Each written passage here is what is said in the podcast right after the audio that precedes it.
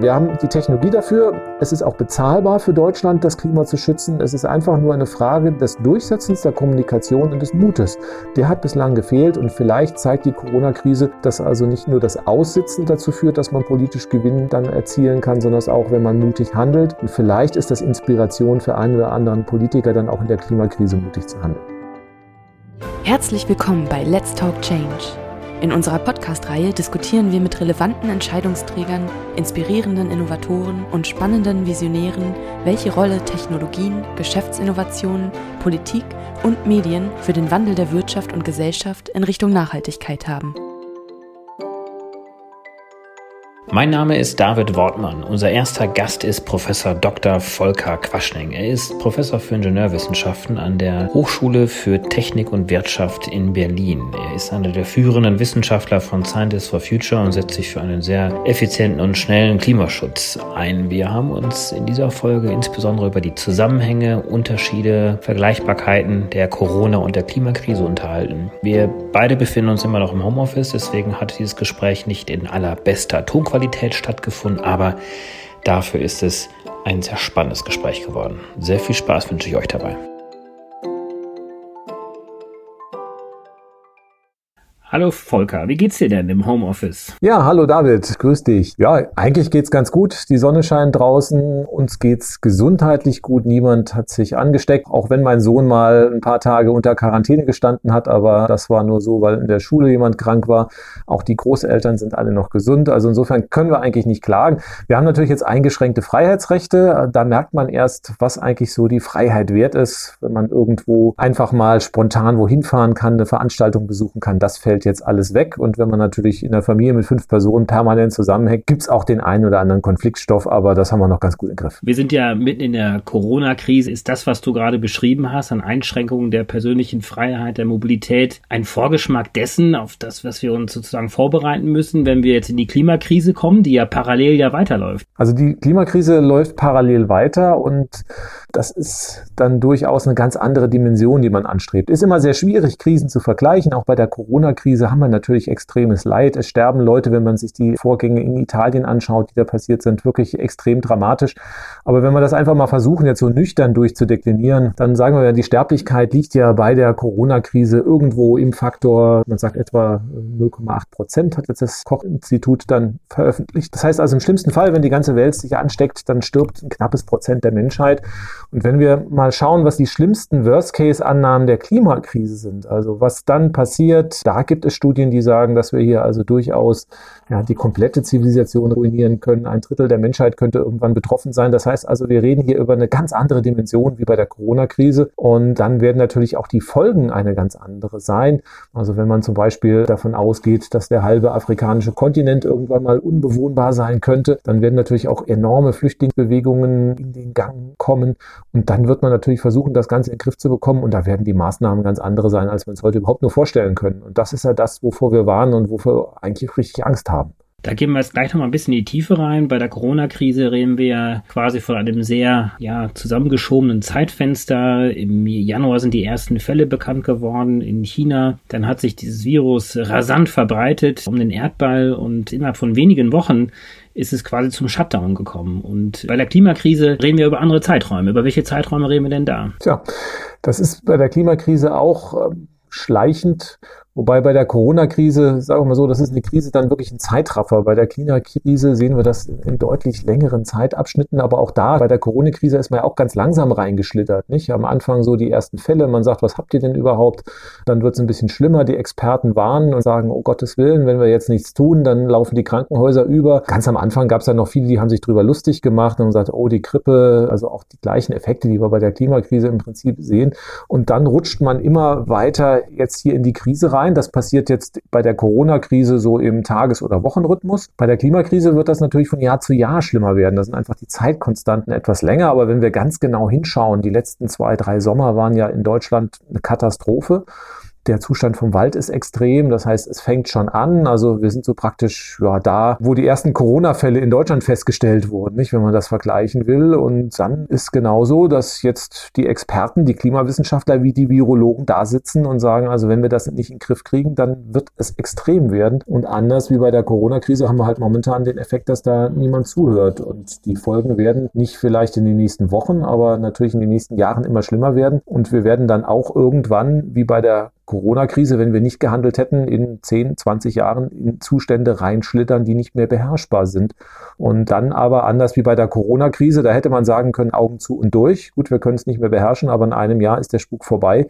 Bei der Klimakrise wird das dann permanent erhalten bleiben. Und das ist eigentlich so das, das Schlimmste. Also selbst wenn bei der Corona-Krise alles schiefgegangen wäre, alle den Donald Trump gemacht hätten und gesagt haben, wir handeln jetzt gar nicht, hätten wir katastrophale Zustände gehabt, aber nach einem guten Jahr hätten wir wieder aufräumen können, hätten die Toten beklagen können und dann wieder weitermachen können. Und das wird bei der Klimakrise nicht passieren, weil wir einfach dauerhaft, permanent von einer Katastrophe in die nächste schlittern. Und deswegen ist es so wichtig, dass wir hier auch handeln. Und äh, in der Klimakrise sprechen wir ja auch von sogenannten Kippmomenten. Jetzt könnte man ja argumentieren, wir haben das Problem relativ schnell erkannt mit dem Coronavirus. Wir haben sehr schnell reagiert. Die sogenannte Kurve, flatten the curve, flacht sich ab und das Problem ist sozusagen unter Kontrolle gebracht worden. Aber es stimmt ja schon, dass bei der Klimakrise, wenn die ganz großen Themen auf uns zukommen, also tatsächlich das Klima kippt, dass es dann wahrscheinlich auch zu spät ist, noch an dieser Kurve sozusagen zu arbeiten. Also diese Treibhausgaskurve so weit runterzubringen, dass wir dann eben dann nicht mehr diese Probleme in Zukunft haben werden. Dann ist es sozusagen zu spät. Ist das richtig? Zu spät ist es eigentlich nie. Also es kann ja immer noch schlimmer kommen. Das sehen wir ja auch bei der Corona-Krise. Also wir haben das ja auch in Italien gesehen. Da gab es ja auch Kipppunkte, nicht? Also Kipppunkte ist Krankenhaus ist voll, alle Intensivbette sind belegt und wir können keine Patienten mehr aufnehmen. Dann sehen wir, dann kippen wir in einen neuen Zustand rein, der einfach, davor haben ja auch eigentlich auch alle Angst. Also nicht davor, dass ein paar alte Leute sterben, sag ich mal. Das wird in vielen anderen Bereichen ja auch immer in Kauf genommen, wenn man es irgendwie, was weiß ich, Tempo Tempolimit, Zigarettenrauchen, Alkoholkonsum, da nicken wir das einfach weg oder auch Luftverschmutzung, sondern das, wir haben wirklich Angst vor diesen Kipppunkten, warum wir jetzt alle so panisch bei der Corona-Krise reagieren, weil dann wir einfach, wenn das Gesundheitssystem überlastet ist, wir in einen komplett anderen Zustand kippen, wo wir dann einfach keine Leute mehr behandeln können, wo die Leute dann mit Blinddarmdurchbruch oder Herzinfarkt einfach sterben gelassen werden, weil keine Plätze mehr da sind. Und wir werden, so schlimm es sein wird, auch in anderen Ländern noch das Überschreiten dieser Kipppunkte sehen. bisschen jetzt New York, aber das sind jetzt die reichen Länder. Also richtig Sorge macht mir, wenn die armen Entwicklungsländer kommen. Also wenn jetzt die Corona-Krise, sag ich mal, die Slums, die Favelas heimsucht und ähm, dann wird es dort auch dramatische Zustände geben, die dann wirklich auch das gesamte Leben in diesen Regionen dann kippen lässt. Das Gleiche werden wir dann bei der Klimakrise sehen. Also da gibt es nicht nur im Vergleich zur Corona-Krise einige wenige, sondern sehr, sehr viele Kipppunkte. Was könnten jetzt kritische Zustände sein? Also natürlich früher oder später der Anstieg der Meeresspiegel. Der beschleunigt sich. Irgendwann haben wir so einen Point of No Return. Die Meeresspiegel steigen immer schneller, schneller, als wir im Prinzip die Gebiete an der Küste Aufgeben können. Und also auch da werden wir dann in chaotische Zustände reinrutschen. Eine Sache, die wir jetzt bei dem Dürresommer gesehen haben, die Nahrungsmittelversorgung ist ja dann auch gefährdet, wenn sich die Niederschläge verändern.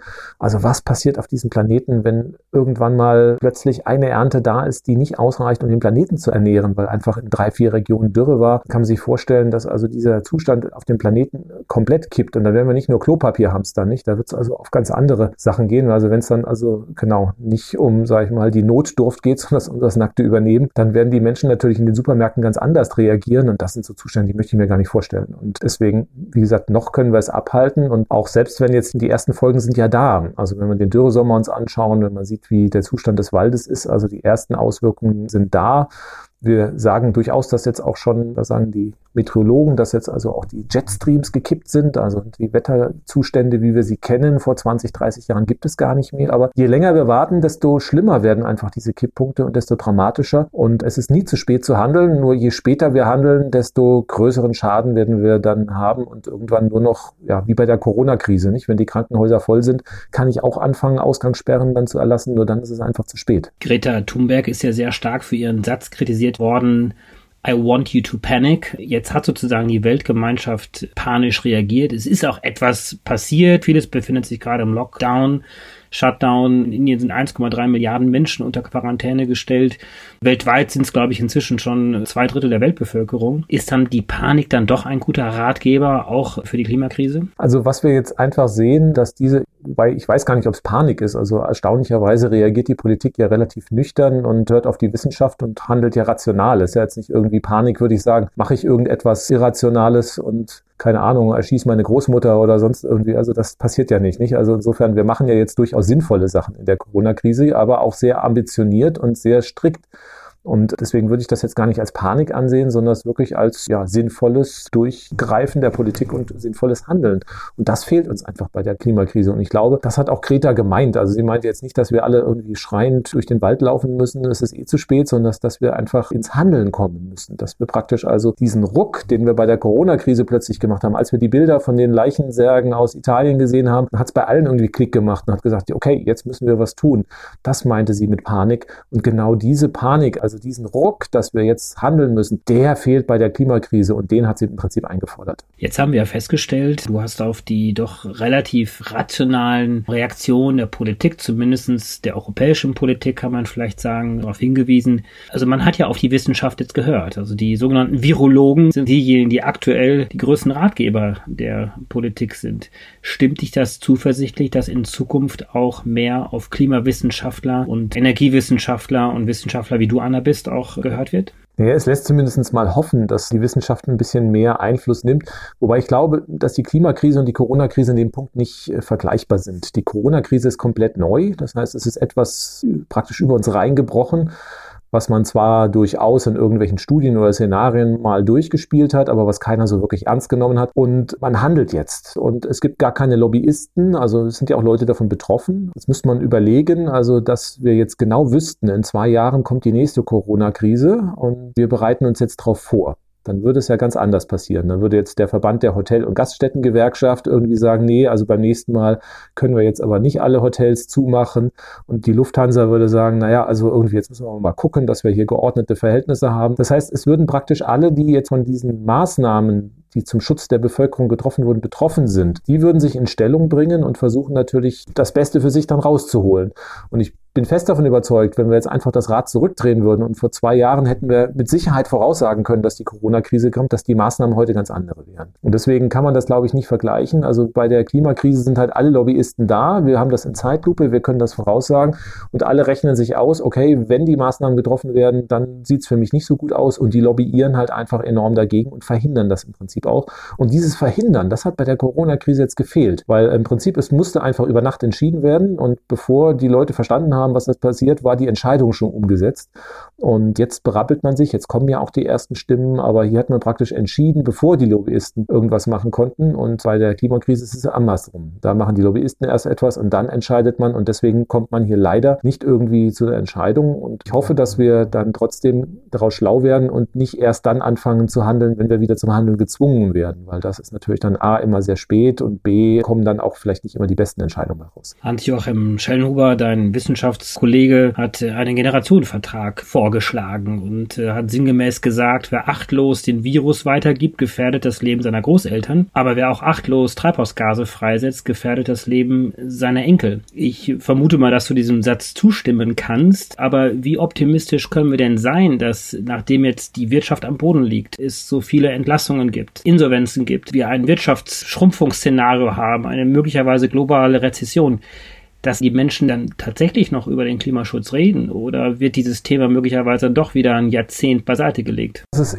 vielleicht so, wenn man jetzt irgendwo ein schönes Hotelressort im Wald hat und man stellt fest, dass es irgendwo einen Brand im Dachstuhl gibt und alle Welt versucht jetzt diesen zu retten oder zu löschen.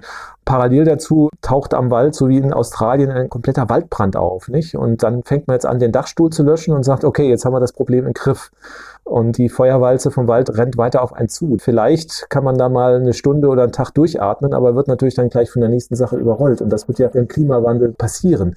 Also wir werden auch in den nächsten ein, zwei Jahren sicherlich ganz viele Ereignisse sehen. Wenn man jetzt genau hinschaut, gibt es ja durchaus auch schon Veränderungen. Also die Heuschreckenplage in Afrika wird ja vielleicht auch in diesem Jahr noch dramatische Doppelbelastungen zuführen. Einerseits wird vermutlich in Afrika auch die Corona-Krise noch einschlagen. Auf der anderen Seite haben wir diese Heuschreckenplage, die jetzt aufgrund der Corona-Krise Klimakrise gar nicht wirklich bekämpft werden kann, die klimatische Ursachen durchaus auch schon hat. Und wenn dann die Nahrungsmittelversorgung parallel zur Corona-Krise in einigen Ländern zusammenbricht, dann kann man schon also sehen, wie dramatisch das Ganze dann entsprechend auch sein wird. Das heißt, wir werden die Augen nicht verschließen können vor der Klimakrise. Das ist ganz klar. Und deswegen werden wir permanent erinnert werden, dass dann eine zweite Krise ist. Natürlich werden die Stimmen aus der Wirtschaft laut sein, die einfach sagen, jetzt müssen wir erstmal wieder Fuß fassen und das andere Problem wird man wegleugnen, wird es kleinreden, wie man das schon immer gemacht hat und versuchen Zeit zu gewinnen. Aber man könnte ja auch daraus eine Chance sehen. Ich fand jetzt ganz spannend, ich glaube gestern oder vorgestern gegenüber den Ticker, dass in China zwei große Solarunternehmen 5 Milliarden Euro investieren. Jetzt mitten in der Corona-Krise baut man zwei riesige so neue Solarfabriken. Natürlich, das kurbelt ja die Wirtschaft an. Wir wissen, der Energiehunger wird früher oder später wird die Wirtschaft wieder hochfahren. Wir werden Energie brauchen. Und wenn man sich jetzt aufstellt und die richtigen Technologien voranbringt und pusht, dann kann man natürlich aus der Not auch eine Tugend machen. Deutschland hat nicht genug Geld, dass wir wirklich jeden Arbeitsplatz retten können. Also Herr Altmaier hat das erst versprochen. Jetzt wurde auch schon wieder ein bisschen zurückgerudert. Die Zusage äh, Job retten gilt jetzt dann doch nicht für jeden Arbeitsplatz, weil so reich ist Deutschland nur wieder auch nicht, dass wir also praktisch allen Menschen Geld für nichts tun geben können, bis dann wieder alles läuft. Das heißt, wir werden Arbeitsplätze verlieren in einigen Bereichen. Und dann können wir natürlich schauen, dass wir dieses Geld, was wir ausgeben, was wir auch sinnvollerweise ausgeben, um die Wirtschaft wieder auf die Beine zu bringen, zielgerichtet einsetzen. Das heißt, dass wir es dort investieren, wo wir zwei Fliegen mit einer Klappe schaffen. Arbeitsplätze und zukunftsfähige Arbeitsplätze, die die Klimakrise in den Griff bekommen. Und das wäre so mein großer Wunsch. Das ist momentan leider nicht zu erkennen, weil das Wirtschaftsministerium ja derzeit eher noch bemüht ist, die Solar- und Windbranche in Deutschland irgendwie runterzudrügeln, warum auch immer. Und dass man aber sagt, wir investieren jetzt in den Ausbau von Solarenergie, von Windenergie, von Elektromobilität, von neuen Technologien, die wir dann auch später weltweit verkaufen können, sodass Deutschland gestärkt aus der Krise hervorkommt. Und warum schaffen wir es nicht, diesen Drive jetzt aufzubringen? Ich glaube, da müssen wir noch ein bisschen Aufklärung machen, dass das auch wirklich funktioniert. Jetzt aktuell, klar, man muss den Leuten jetzt über die nächsten Tage erstmal helfen. Also insofern sind die Maßnahmen durchaus richtig. Aber wenn es jetzt um die großen Hebel geht für die langfristige Wirtschaftsrettung, dann muss man das Geld sinnvoll einsetzen. Man kann es nur einmal einsetzen und wenn man die Hälfte des Geldes verbrennt, weil man nicht zukunftsfähige Industriezweige rettet, dann ist es nicht gut eingesetzt. Welche Bereiche siehst du da insbesondere? Du hast ja jetzt Solarbereich, Energiebereich schon angesprochen. Gibt es noch sehr viele andere Themen, die du jetzt adressieren möchtest, die Gunst der Stunde nutzen möchtest? Man kann ja international sehen. International ja auch sehr, sehr spannend. Also die USA haben ja sehr stark auf Erdgas und Erdöl und Fracking gesetzt. Der Erdölpreis ist ja eingebrochen auf 20 Dollar pro Barrel mittlerweile. Ich habe nicht mehr gedacht, dass wir irgendwie so niedrige Preise jemals wieder sehen werden. Also das ist ja, man muss ja übersehen, der Höchstpreis war mal bei 140 Dollar. Das heißt also, wir sind an ein Siebtel von dem Höchstpreis, den wir schon mal gesehen haben. Also wirklich extrem runter. Und das zerstört natürlich auch das komplette Geschäftsmodell jetzt in den USA auf die Unternehmen, die auf Öl und Gas gesetzt haben. Und das ist ganz klar. Und wenn man auf erneuerbare Energien setzt, dann ist auch die Krisenabhängigkeit viel kleiner. Und deswegen kann man sich in Deutschland ja einfach mal durchdeklinieren. Also wir sind ja auch sehr stark von Importen abhängig. Das wird uns erstmal helfen, dass der Ölpreis abgestürzt ist, natürlich wieder klar. Aber es gibt ja auch andere Krisen, wo der Ölpreis steigt. Und deswegen ist es ganz wichtig, dass wir das erkennen, uns erstmal unabhängig von den fossilen Importen entsprechend machen und dann natürlich auch versuchen, aus der Kohle, aus der Gaswirtschaft auszusteigen. Das sind einfach die Problemfelder für den Klimabereich Bereich. Ähm, jetzt durch die niedrigen Preise ist leider der Druck hier nicht so groß da. Und deswegen ist es ganz wichtig, dass die Politik hier wirklich eingreift, weil sonst wird natürlich jeder sagen, oh, Öl und Gas ist ganz billig, dann lass uns doch nochmal zehn Jahre weitermachen. Und da müssen wir einfach gucken, dass wir das versuchen zu verhindern, weil wir damit einfach die falschen Weichenstellungen setzen. Jetzt ist ja ganz Deutschland, ganz Europa im Homeoffice. Wir stellen auf einmal alle fest, dass man auch leben kann, ohne so viel zu reisen, wie wir es in der Vergangenheit gemacht haben. Das ganze öffentliche Leben hat sich sehr stark eingeschränkt und damit sind natürlich dann auch die Treibhausgase temporär gehen sie aktuell runter. Die Wirtschaft steht zum Teil still. Ist es vielleicht auch etwas, woraus wir lernen können, dass wir mit weniger vielleicht auch und Verhaltensänderung sozusagen auch besseren Klimaschutz machen können? Also wir haben ja lange darüber diskutiert, ob wir vielleicht nur noch im Inland mit dem Zug fahren und nicht mehr fliegen. Auf einmal scheint es ja zu gehen. Ist das vielleicht auch eine positive Lehre aus der Corona-Krise? Ja und nein. Also wir haben verschiedene Lehren, die wir daraus entsprechend ziehen können, ganz klar. Also wir haben immer gesagt, im Mobilitätsbereich brauchen wir radikale Veränderungen. Also das ist ganz klar. Eine Veränderung wäre der Flugverkehr, weil wir beim Flugverkehr in den nächsten zehn Jahren nicht irgendwie eine Chance haben, klimaneutral zu werden. Also deswegen müssen wir eigentlich die Flugreisen reduzieren. Das war immer so eine Forderung, die ich jetzt auch schon in den letzten ein, zwei Jahren sehr laut postuliert habe. Bislang habe ich da immer sehr Unverständnis. Es geht ja nicht und man kann ja den Flugverkehr und man muss sich ja, wenn ich Business machen will, muss ich mich treffen. Und ich habe gesagt, es gibt auch Videokonferenzen. Ach nein, und das geht nicht. Und das finde ich jetzt immer sehr spannend. Also diese ganzen Ausreden. Jetzt wird man plötzlich gezwungen und ich finde es so spannend. Also ich bin ja auch äh, durchaus weiter beruflich tätig, was jetzt plötzlich, äh, wie selbstverständlich, naja, probieren wir das mal aus und nachher sagen alle Leute, oh, das geht ja. Also Chef einer Airline wäre ich jetzt nicht so gerne. Ne? Also weil man doch sehr schnell stark feststellen wird, dass also zumindest mal der Business-Flugverkehr in vielen Bereichen auch gar nicht sinnvoll ist. Man muss ja überlegen, ich habe irgendein Meeting, am besten noch irgendwie auf der anderen Seite des Kontinents. Ich fliege 24 Stunden hin, 24 Stunden zurück und sitze zwei Stunden da zum Besprechen. Das kann man natürlich viel besser mit Videokonferencing machen. Das spart erstmal der Firma viel Geld, das spart mir Geld, das spart mir Zeit, das spart mir Stress und am Ende spart es auch CO2. Und deswegen glaube ich schon, dass jetzt, wo wir einfach gezwungen wurden, diese Sachen umzusetzen, dass davon auch ein Teil bleiben wird. Also das ist ganz klar. Auf der anderen Seite sehen wir natürlich auch andere Entwicklungen. Aus Angst vor Corona fahren die Leute jetzt viel mehr Auto wieder, weniger öffentlichen Nahverkehr, weil man da sich ja anstecken kann. Also auch hier sehen wir eine andere Entwicklung, dass vielleicht auch das Auto als Individualverkehr wieder gestärkt rauskommt. Da kann man hoffen, dass es uns vielleicht gelingt, dann die Elektromobilität ein bisschen mehr zu pushen. Aber das heißt, wo es gut klappt, da haben wir also, wie gesagt, Vorteile, Videoconferencing. Es gibt aber auch andere Bereiche, wo natürlich die Verhaltensmuster dann eher in die falsche Richtung durch die Corona-Krise führen. Also insofern kann man hoffen, dass aber zumindest mal gerade das Videoconferencing, was also uns einiges an Reisen ersparen kann, da weiter um sich greift und dann auch kontinuierlich erhalten bleibt. Welche anderen positiven Lehren ziehst du aus der aktuellen Bewältigung der Corona-Krise, die wir vielleicht auch transferieren können diese Lehren zur Bewältigung der Klimakrise? Na, das Spannendste, was man eigentlich jetzt sieht, ist, dass man handeln kann. Also wir haben ja letztes Jahr ja auch ein intensives Jahr gehabt mit den ganzen Fridays for Future Demos, der Klimadiskussion und dann hieß es am Ende, na ja, ihr Jungen und ihr Kinder, ihr habt ja schöne Ideen, nicht? Aber das Ganze kann man ja nicht durchsetzen, weil auch die Bevölkerung da gar nicht mitgeht. Und was ich ja eigentlich relativ spannend finde, wir haben ja jetzt wirklich, also im Vergleich zu dem, was wir bei der Klimakrise gefordert haben, das war ja Pillepalle im Vergleich zu dem, was jetzt durchgesetzt wird, nicht? Also kein Mensch wäre auf die Idee gekommen zu sagen, wir stellen den Flugverkehr komplett ein, nicht? Also das war auch nicht mal an ansatzweise irgendeine Forderung von irgendeinem Klimaforscher, jetzt machen wir es einfach und die Bevölkerung nimmt es hin. Und das ist ja einfach eine relativ spannende Sache, dass man sieht, wenn man Probleme richtig ambitioniert angeht und diese auch gut kommuniziert, dann schafft man es auch hier eine ganz klare Mehrheit in der Bevölkerung zu schaffen, die auch mitmacht. Und das ist, glaube ich, eine Lehre, die können wir aus der Klimakrise ziehen. Also, dass es gelingt, also viele haben ja den Mut einfach nicht gehabt, in der Politik zu sagen, das geht einfach nicht, weil die Leute machen nicht mit. Wir haben die Gelbwesten auf der Straße, wenn wir das Ganze machen machen. Wo sind jetzt die Gelbwesten, die sich hier gegen die Corona-Sachen dann wehren? Auch hier sind Arbeitsplätze auf dem Spiel viel, viel mehr als jetzt in Frankreich zum Beispiel durch die höheren Spritsteuern, die ja Auslöser für die Gelbwesten-Proteste waren. Und die Menschen sind nicht auf der Straße, die protestieren jetzt nicht. Da werden sicherlich noch einiger Unmut jetzt in den nächsten äh, Wochen und Monaten sich verstärkt aufbauen. Aber bislang konnte man die Maßnahmen einfach durchsetzen und alle haben mitgemacht, weil sie verstanden haben und weil die Politik es gut kommuniziert hat. Und deswegen hoffe ich einfach, dass es uns gelingt, es erstmal gescheit zu kommunizieren, dass die Politik sich dann auch traut, klar zu kommunizieren, die Maßnahmen umzusetzen. Und dann können wir natürlich sämtliche Klimaschutzmaßnahmen durchgreifen. Ich sage ja schon seit Jahren, wir haben die Technologie dafür. Es ist auch bezahlbar für Deutschland, das Klima zu schützen. Es ist einfach nur eine Frage des Durchsetzens der Kommunikation und des Mutes. Der hat bislang gefehlt und vielleicht zeigt die Corona-Krise, es wird ja auch einige Politiker geben, die sich mit dieser Krise profilieren. Dass es also auch zeigt, dass also nicht nur das Aussitzen dazu führt, dass man politisch Gewinn dann erzielen kann, sondern es auch, wenn man mutig handelt. Und vielleicht ist das Inspiration für einen oder anderen Politiker dann auch in der Klimakrise mutig zu handeln. Wenn man will, dann kann man das scheint das äh, Motto zu sein. Wir haben das ja eigentlich auch immer nur autoritären Regimen und Diktaturen zugetraut, schnelle politische Veränderungen herbeizuführen. Aber jetzt sieht man auch, dass es in Demokratien möglich ist, wenn eben, wie du schon sagst, auch die entsprechende Kommunikation stattfindet. Was gemacht werden kann, wie die Klimakrise bewältigt werden kann, darüber möchte ich gerne mit dir auch in folgenden Gesprächen noch etwas vertiefter reingehen wollen.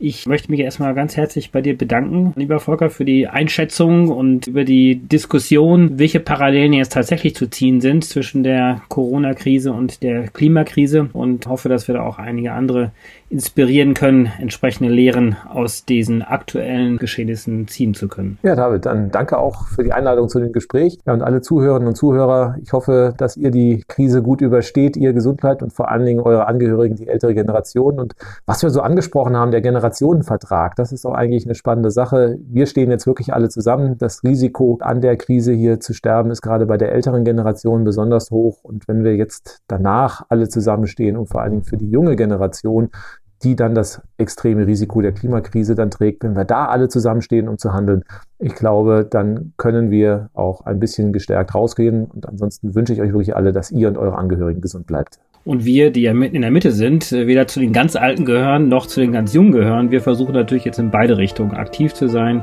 helfen, die Corona-Krise in den Griff zu bekommen, ist aber eben auch die Klimakrise. Ganz herzlichen Dank dir, Volker. Auf bald. Herzlichen Dank fürs Einschalten. Wir hoffen, dass Sie beim nächsten Mal bei Let's Talk Change wieder dabei sind. Dieser Podcast wird realisiert durch DWR ECO, einer internationalen Cleantech-Beratung für Kommunikation, Politikberatung und Geschäftsstrategien.